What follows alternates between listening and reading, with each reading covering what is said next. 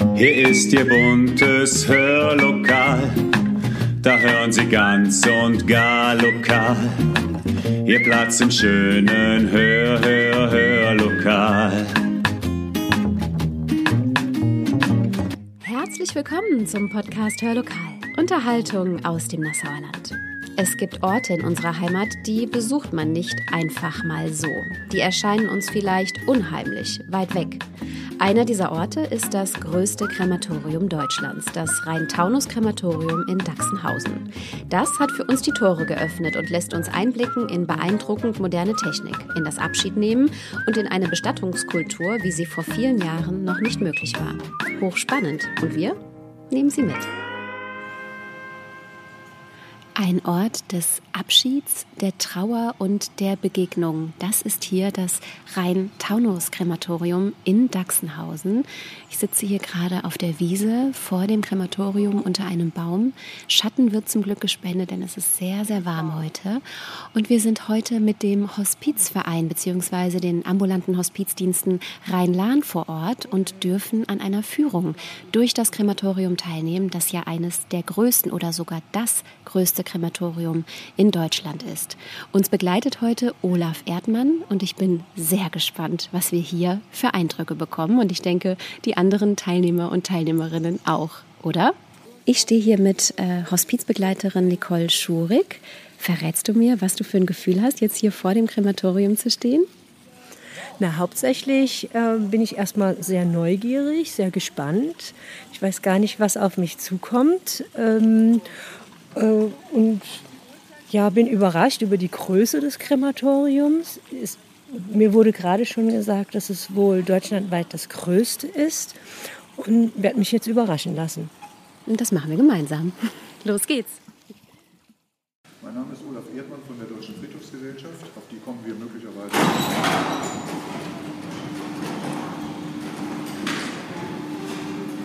Jetzt beginnt unsere Führung mit Olaf Erdmann von der Deutschen Friedhofsgesellschaft und da schließt sich schon, Sie hören es, liebe Zuhörerinnen und Zuhörer, das große Tor. Wir stehen hier nämlich gerade in der ebenso großen Eingangshalle dort, wo quasi die Verstorbenen angeliefert werden. Übrigens ist das in diesem privat geführten Krematorium Tag und Nacht möglich, sieben Tage die Woche. Das ist schon relativ einzigartig und ermöglicht auch Bestattungsunternehmen von weiter her sehr flexibel zu planen. Olaf Erdmann erläutert uns eingangs, wie das Rhein-Taunus-Krematorium eigentlich mit den Verstorbenen umgeht, welche Philosophie dahinter steckt und welche Bedeutung die Feuerbestattung heute eigentlich hat.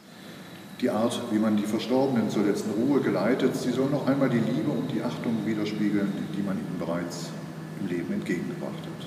Hier, das Rhein-Taunus-Krematorium steht für einen angemessenen und würdevollen Übergang in eine andere Welt. Ganz so, wie es die Skulptur das Tor zwischen den Welten am Eingang des Friedhofes symbolisiert und allen Verstorbenen zum Gedenken stimmt. Immer wieder hört man, dass der Trend zur Feuerbestattung steigt. Und hierbei orientiert man sich sehr gern an steigenden Zahlen. Ich persönlich widerspreche solchen Aussagen und denke eher daran, dass die Feuerbestattung sich aus unterschiedlichen Gründen wohl eher durchgesetzt hat. Nein, Feuerbestattung ist heute eine sehr ernstzunehmende Bestattungsform gegenüber der herkömmlichen Variante der Erdbestattung. Achtsamkeit ist meines Erachtens auch ein ganz, ganz wichtiges Stichwort. Achtsam mit den Toten umgehen, aber auch achtsam sein mit sich selbst und den Kollegen und Kolleginnen innerhalb eines solchen Hauses. Hier sind die Vorgesetzten von Menschen, die täglich mit dem Tod konfrontiert sind, gefordert, für gutes Handeln und Tun zu sorgen. Rücksichtnahme, Offenheit und ein sensibler Blick sind wichtig. Tod braucht Würde und die darf nicht auf der Strecke bleiben. Das sind deutliche Worte, auch einladend, also äh, einleitend, damit wir auch letztlich in dieses Thema hier eingestimmt werden. Ich habe schon viele Menschen aus Hospizgruppen, Hospizvereinen durch unser Haus. Und tatsächlich deutliche Worte zur Einstimmung in diese Führung. Das Krematorium Dachsenhausen ist im Jahre 2001 als erstes privates Krematorium gegründet worden und die VG Lorelei als öffentliche rechte Hand umsorgt die gesetzlichen Bestimmungen.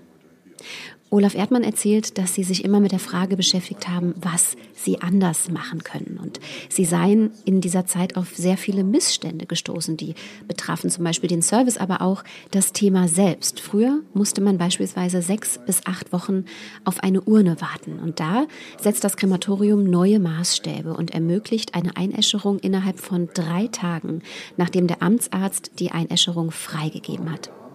Das hat, so Erdmann, für Bewegung in der Branche gesorgt. Nur Aufträge über Bestattungshäuser sind möglich. Das heißt, der Endkunde oder die Endkundin kann nicht mit dem Krematorium in Kontakt treten. Jetzt erläutert Olaf Erdmann, dass es hier acht Einäscherungsanlagen gibt, die nach und nach gebaut wurden, einfach weil der Bedarf in den letzten Jahren stieg. Das Tor und auch das Licht, die gehen automatisch an und aus und hier stehen in der Eingangshalle schon die Rollbaren bereit und das Ausladen findet tatsächlich auch hier statt.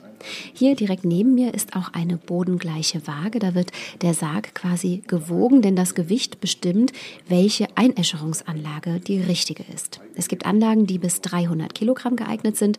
Es gibt hier aber auch Einäscherungsanlagen, die für bis zu 465 Kilogramm geeignet sind. Das ist auch eine Besonderheit dieses Krematoriums. Ja, wie geht es dann weiter? Nachdem der Sarg ausgeladen ist, hier gewogen wurde, geht es in den nächsten Bereich und da darf ich Sie bitten, einfach hier zu folgen.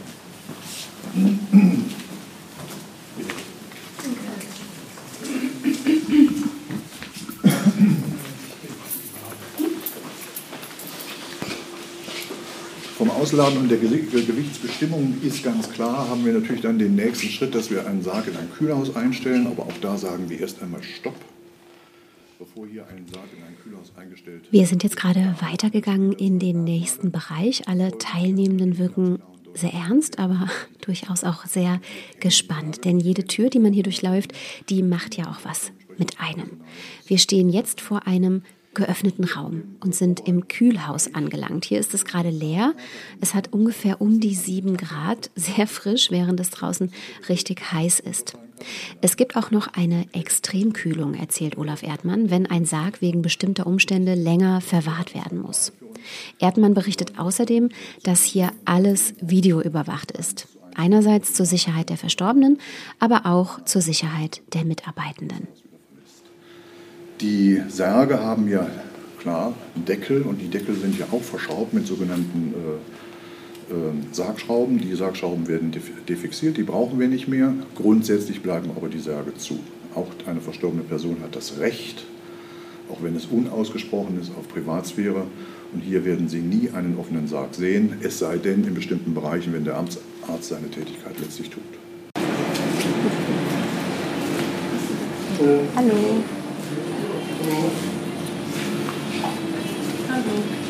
Die Einäscherungsanlagen, über die wir hier verfügen, sind sozusagen ganz von hinten in einer Längslinie Straße sozusagen verbaut. Hier, das ist der Mittelpunkt des Hauses, der sogenannte Steuerstand.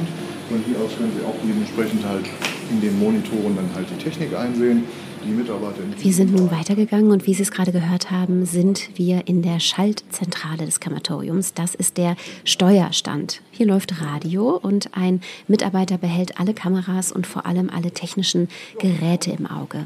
Jetzt steht der Mitarbeiter gerade auf und zeigt, wie es in der Mitte des Krematoriums abläuft an den Einäscherungsöfen. Wir gehen weiter und es wird hier ziemlich laut. Sie hören es im Hintergrund. Und hier stehen ein paar Särge nebeneinander, natürlich verschlossen und mit Nummern und Daten gekennzeichnet, die wir nicht sehen können. Ein Sarg steht wie auf einer Art ja, Hebebühne, die jetzt langsam hochgefahren wird. Und wir dürfen tatsächlich an der Übergabe eines Sarges teilnehmen. Gleich wird sich der Ofen öffnen. Und ich muss zugeben, mein Herz klopft sehr.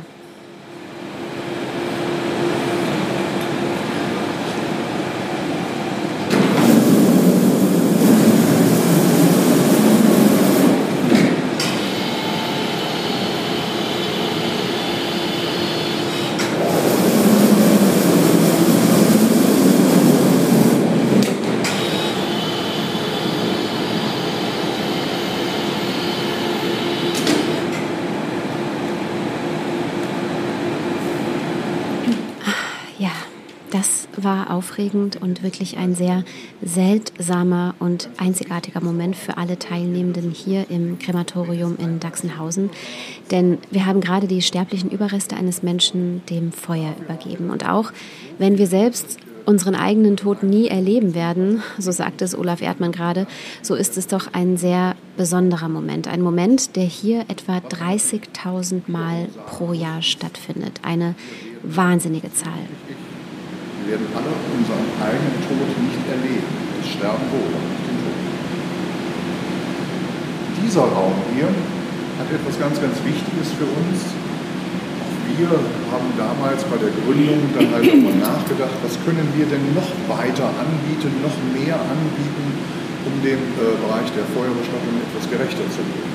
Mit solchen Räumen hier, die zur Abschiednahme im Beisein von Angehörigen bestimmt sind, bilden wir eine sogenannte Brücke für ein besseres Verständnis. Wir alle kennen die klassische Ja, eine Brücke soll hier geschlagen werden und das tatsächlich schon seit Beginn an, seit 2001. Es besteht also für Angehörige die Möglichkeit, einer Einäscherung beizuwohnen. Wir gehen nun weiter quasi in die Einäscherungshalle wieder rein und das wird richtig laut.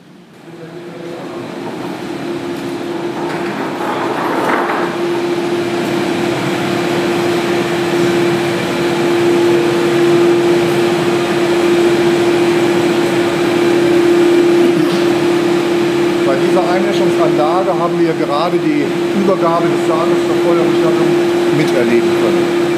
Das Grundprinzip einer solchen Anlage. Es ist unheimlich laut hier. Deshalb übersetze ich das, was Olaf Erdmann gerade erklärt, äh, für Sie. Er erklärt gerade, wie die Einäscherungsanlage funktioniert und vergleicht das Ganze quasi mit einem Kamin, wie wir ihn von zu Hause kennen. Beim Kamin haben wir eine Feuerstelle, in die man Holz hineinlegt und das Ofenrohr führt dann eben in den Schornstein rein. Und das Grundprinzip dieser Einäscherungsanlage ist sehr ähnlich, denn alle sich herausbildenden Gase, die werden weitergeleitet. Die kommen dann in einen Rauchgaskühler und dort wird alles heruntergekühlt, da es ja unfassbar heiß wird, bis zu 1000 Grad. Aus dem Kühlprozess werden sie weitergeleitet an das angeschlossene Filtersystem, sodass wirklich nur und ausschließlich gereinigte und gekühlte Luft aus dem Schornstein herauskommt. Darunter fällt auch die Filterung von Materialien wie Quecksilber oder Amalgam beispielsweise. Gäbe es diese Filteranlage und diesen Runterkühlprozess nicht, so könnte man es draußen wie drinnen, sagt Olaf Erdmann, vor Geruchsbildung quasi nicht aushalten.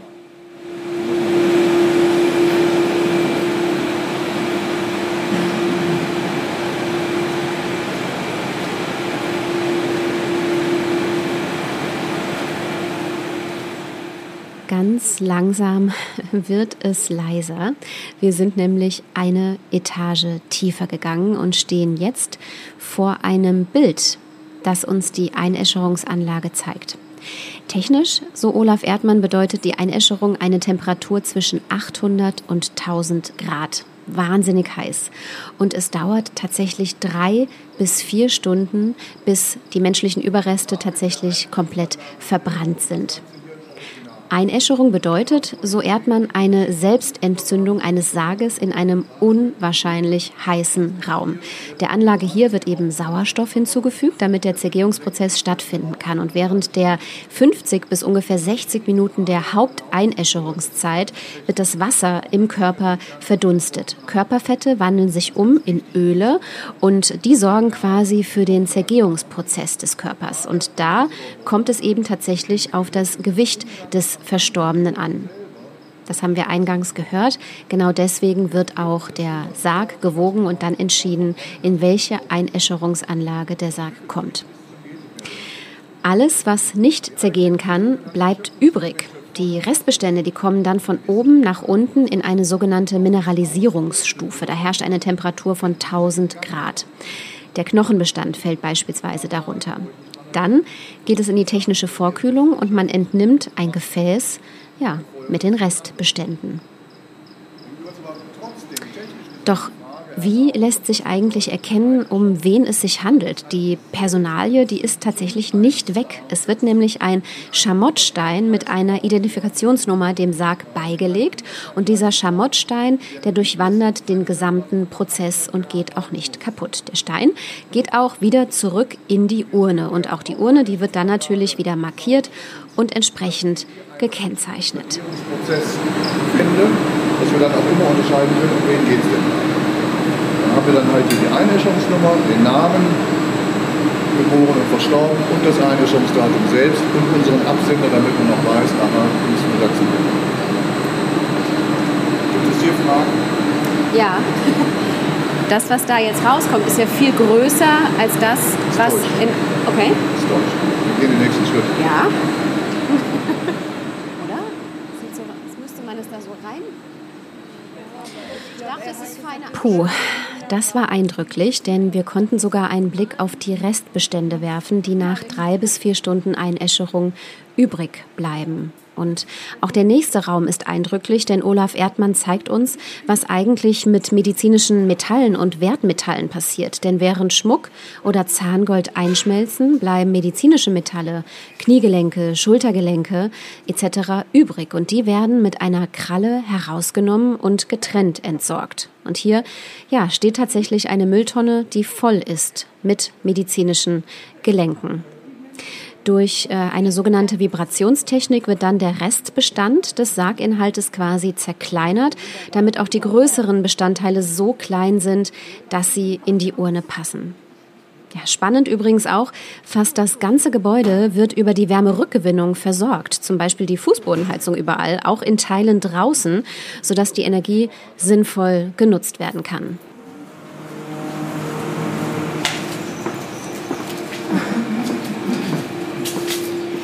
Wie angenehm das Vögelzwitschern ist. Wir verlassen jetzt das erste Gebäude und gehen weiter ins zweite.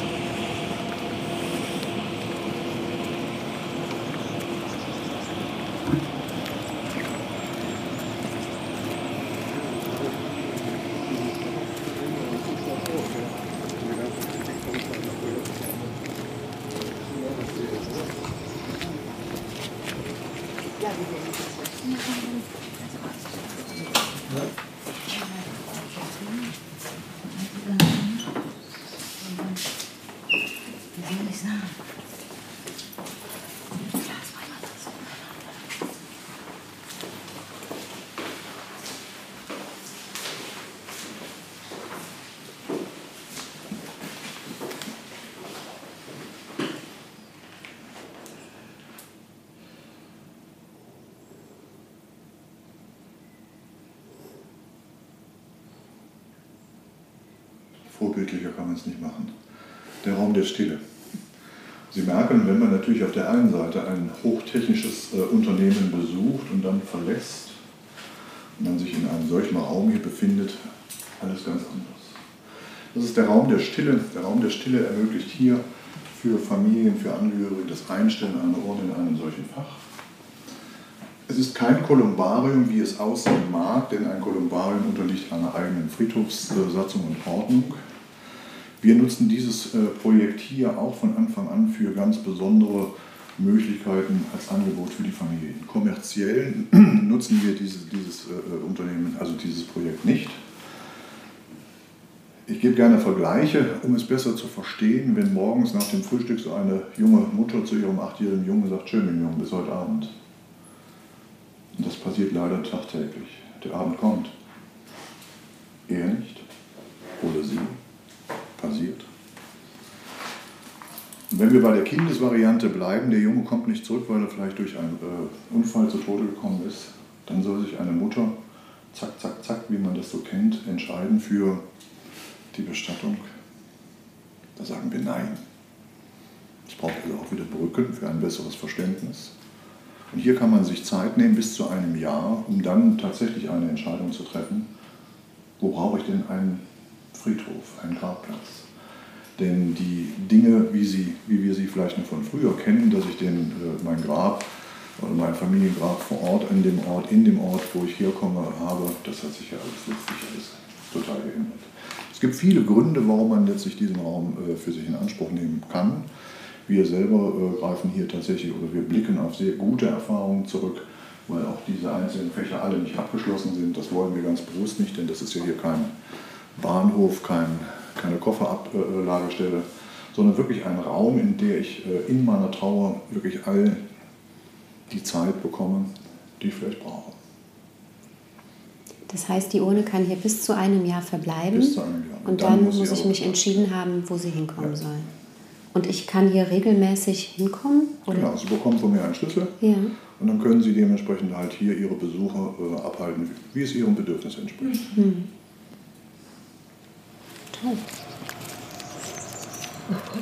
Sie haben es gehört, liebe Zuhörerinnen und Zuhörer, in diesem Raum der Stille haben Angehörige tatsächlich die Möglichkeit, die Urne bis zu einem Jahr lang aufzubewahren, um dann ganz in Ruhe entscheiden zu können, welche letzte Ruhestätte diese Urne finden soll. Ein ganz, ja, eine ganz wunderbare Möglichkeit, gerade wenn äh, Trauerfälle plötzlich eintreten, die Zeit zu bekommen, sich zu entscheiden. Hier ist Leben im Haus, wird Olaf Erdmann gleich sagen. Denn wir sitzen hier in der Trauerhalle und Olaf Erdmann erklärt uns, welche Angebote das Krematorium hat. Und das sind ganz schön viele. 60 Mitarbeitende arbeiten hier. Es ist eben ein Zentrum für Trauer und Abschiednahme, das zur Förderung der Bestattungs- und Friedhofskultur beiträgt, auch und gerade in Dachsenhausen. Vor allen Dingen gesellschaftliche Veränderungen finden hier eben auch Ausdruck. Es gibt hier Abschiednahmen am Sarg, Abschiednahmen an der Urne, Trauerfeiern, die sowohl den Sarg zum Kremieren begleiten, wie auch einige Stunden später die Urne zur letzten Ruhestätte begleiten. Ein ganz besonderes Angebot. Es gibt einen Rasenfriedhof, einen Blumengarten, es gibt den Rheinhöhen-Ruhewald und es gibt sogar einen Friedhof, er nennt sich Unser Hafen, auf dem eine gemeinsame Beisetzung von Mensch und Tier möglich ist.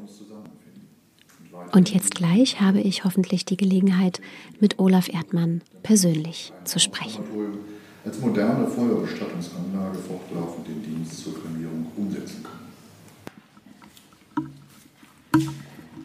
So, Herr Erdmann, wir haben jetzt die Führung hinter uns. Sie hatten uns eingangs erklärt, das Krematorium gibt es hier seit 2001. Sind Sie auch bereits seit 2001 hier schon mit dem Krematorium verbunden? Nein, ich bin 2004 erst dazugestoßen. Das hängt aber auch so ein bisschen mit meiner äh, Biografie zu tun. Ja. Und als ich damals äh, hierher stoß, äh, war natürlich ganz klar und deutlich für die Geschäftsführung, den wollen wir für die Deutsche Friedhofsgesellschaft haben. Ja. Und seitdem bin ich dann in der Deutschen Friedhofsgesellschaft. Ja, Sie sind Leiter der Deutschen Friedhofsgesellschaft. Ähm, darf ich Sie fragen, welchen Werdegang Sie persönlich hatten? Welche Ausbildung? Sind Sie Bestatter? Kommen Sie aus einem ganz anderen Bereich? Wie kommt man hier hin? Tatsächlich kann ich Ihnen das sagen. Äh, ich bin Theologe, ich habe Theologie studiert. Ich habe ja. 20 Jahre in meinem Leben in der katholischen Kirche in einem Kloster verbracht. Ja. In unterschiedlichen Klöstern natürlich. Und zu meiner äh, Entscheidung, damals doch nochmal was anderes in meinem Leben äh, umsetzen zu wollen, kam dann halt einfach die Zufälligkeit über Bekannte und so weiter und so fort, die dann mit der Geschäftsführung von hier mhm. äh, befreundet waren. Und dann bin ich hier gelandet. Mhm. Sie hatten eingangs ähm, der Führung etwas über die Philosophie des Rheintaunus-Krematoriums gesagt. Sie haben so wunderbare Worte gewählt. Könnten Sie das nochmal ein wenig zusammenfassen für uns? Ich sage so viel. Ähm, das ist, weiß ich nicht, ob das die Philosophie des Rheintaunus-Krematoriums ist. Es ist die Philosophie letztlich äh, zur Thematik selbst. Ja? Die Art, wie man die Verstorbenen letztlich zur Ruhe geleitet. Sie soll ja noch einmal die Liebe und die Achtung widerspiegeln, die wir ihnen, den Menschen, während des Lebens hier entgegengebracht haben. Und da gehören natürlich auch ganz wesentliche Stichpunkte dazu, ich sorge mich um meinen Verstorbenen, was passiert mit dem? Mhm. Da ist natürlich dann auch der angemessene, vernünftige Umgang innerhalb der, solcher Häuser mhm. ein ganz, ganz wichtiger. Mhm. Vielleicht darf ich Sie noch fragen, Herr Erdmann. Sie haben auch erwähnt, Sie haben natürlich tagtäglich Umgang mit äh, Verstorbenen, mit Trauernden, aber in erster Linie. Ähm, wie verpacken Sie das für sich? Wie gehen Sie damit um? Haben Sie die Möglichkeit zur Supervision? Wie verarbeiten Sie das, damit umzugehen? Sie dürfen oder sollten natürlich noch mal berücksichtigen, woher ich kam. Mhm. Ich komme von der katholischen Kirche, vom Kloster. Ich habe also von Kindesbein an immer letztlich mit dem Thema Tod zu tun gehabt, weil der Tod in seiner Art und Weise der Religion, der christlichen Religion, so deutlich an Bedeutung äh, letztlich gewinnt, mhm. dass ich es an und für sich von früh auf schon äh, letztlich gelernt habe, mit diesem Thema umzugehen. Mhm. Und grundsätzlich müssen Sie ja äh, schauen, schauen Sie, den äh, eigenen Tod, den stirbt man nur. Den Tod der anderen, den müssen wir lernen zu leben. Und wenn ich nicht davon überzeugt bin, aus meiner persönlichen, auch religiösen Haltung, dass der Verstorbene erlöst ist, wenn ich davon nicht überzeugt wäre, wüsste ich nicht, wie es für mich weiterginge. Mhm. Aber ich bin davon überzeugt. Mhm. Und das, was wir hier leisten, das Begleiten von äh, Angehörigen in einem Sterbefall, das ist letztlich ein Dienst der Nächstenliebe, mhm. ein Dienst am Menschen. Ich persönlich habe tatsächlich, ich nehme in dem Sinne nichts mit. Es gibt schon mal, ja, dramatische äh, äh, Inhalte, aber die kriegt man ganz gut hin mit äh, Gesprächen und mhm. wie auch immer und so weiter und so fort. Mhm. Sie haben uns ja hier das Rhein-Taunus-Krematorium wirklich als wahnsinnig modernen Ort auch gezeigt, mit ganz vielfältigen individuellen Angeboten, äh, die viele andere Krematorien vermutlich nicht bieten. Das macht sie ja auch so einzigartig. Wenn Sie jetzt in die Zukunft schauen, in fünf, in zehn, in 15, in 20 Jahren, ähm, haben Sie da schon so eine Vorahnung oder vielleicht auch Ideen, wie da Bestattungskultur aussehen kann? In Deutschland, aber auch vor allen Dingen hier im Rhein-Taunus-Krematorium?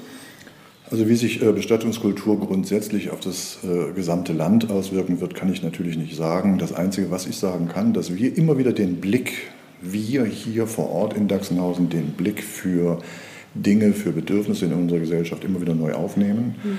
und letztlich äh, in die Zukunft schauen können wir nicht, weil ich auch letztlich äh, davon weiß, dass unser Unternehmen, wie es sich hier entwickelt hat, aus vielen akuten, spontanen Situationen mhm. vieles entstanden ist. Mhm. Davon gab es jemanden, der hat eine Idee gehabt und die Idee wurde zu einer guten Umsetzung. Mhm.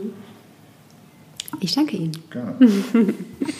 Wie war die Führung für euch? Was habt ihr für. Also sehr Gefühle? aufschlussreich. Also ich bin ja meistens so mm, ja, ganz unvoreingenommen und äh, bin dann doch überrascht über ja, die Größe, über die Professionalität, über, über diese Abläufe wirklich auch. Also so ein bisschen ist ja, dass ich mit der Vorstellung gegangen bin, okay, Kammer auf, Sarg rein und hinterher wird ausgekehrt. Aber mhm. das ist natürlich Quatsch. Ne? Dass, mhm. Wenn das Ding glüht, glüht es natürlich immer. Dann geht keiner mit dem Besen kehren.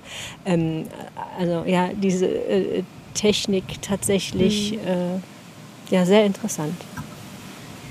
Petra, wie ist deine Empfindung? Meine Empfindung ist immer, ähm, das muss ich tatsächlich sagen, ich kenne das Krematorium ja schon relativ lange und ich finde diese, ähm, dieses unterschiedliche. Also diese auf der einen Seite dieses, äh, diese, diese hervorragende Technik und auf der anderen Seite halt wirklich dieses auf, diese, diese, ähm, auf dieser ethischen Schiene und auf dieser emotionalen Ebene und auf dieser wertschätzenden äh, Ebene ja einfach auch dieses, diesen Mensch zu sehen. Und das finde ich wunderbar zusammengefügt einfach. Mhm. Also das ist immer äh, eine schöne Erfahrung.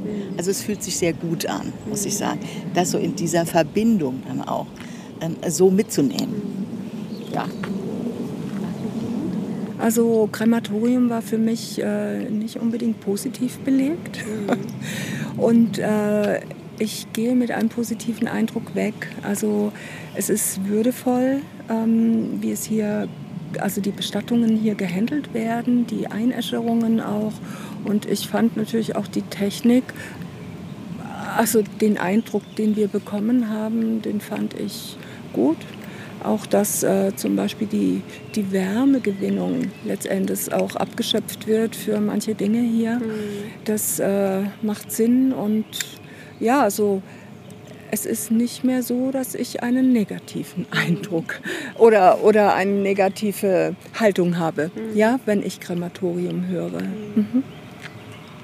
Ja, also ich kenne das Krematorium schon länger, weil ich hier in der Nähe wohne, eigentlich von Anfang an Habe selbst hier schon Verwandte bestattet, kremiert und bestattet.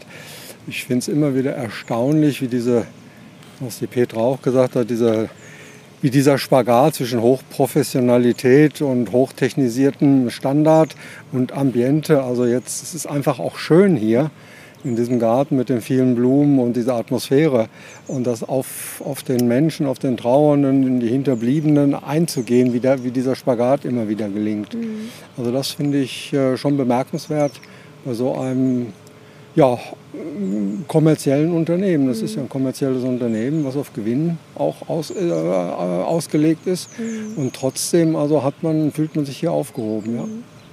Danke euch.